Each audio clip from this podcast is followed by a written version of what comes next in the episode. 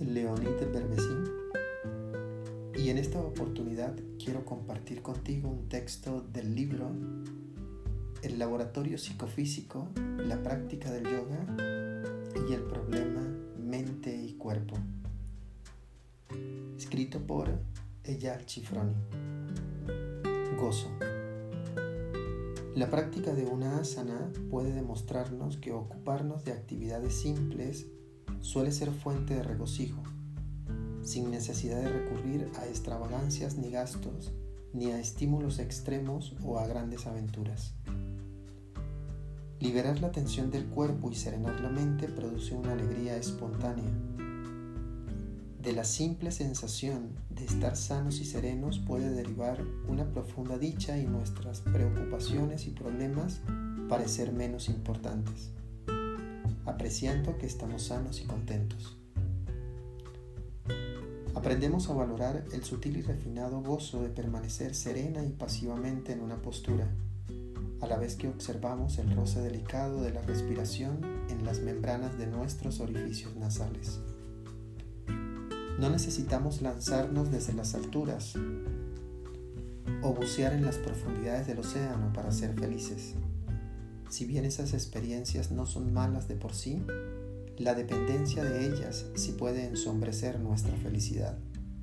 Cuando estamos más tranquilos y centrados también podemos disfrutar de las maravillas de la naturaleza y de la belleza del arte. Estas simples alegrías no requieren medios caros o sofisticados y en general no generan otras ansiedades.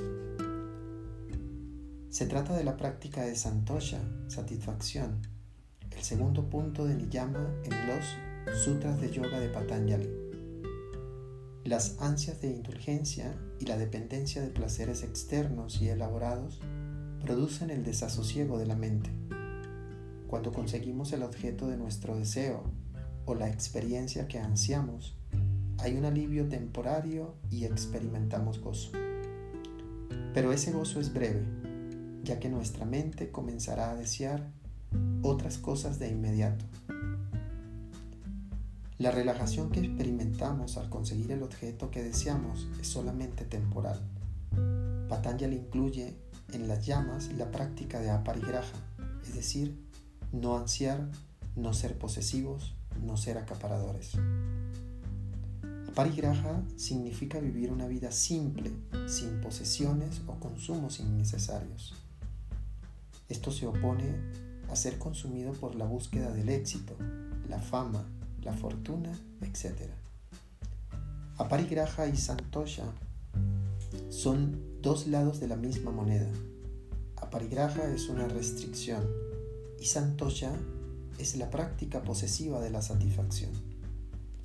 Practicar la gratitud por lo que tenemos es lo que nos ayuda a no abatirnos en las pérdidas inevitables, el dolor y el fracaso. Tanto Santosha como Aparigraha son componentes importantes de la práctica de asanas.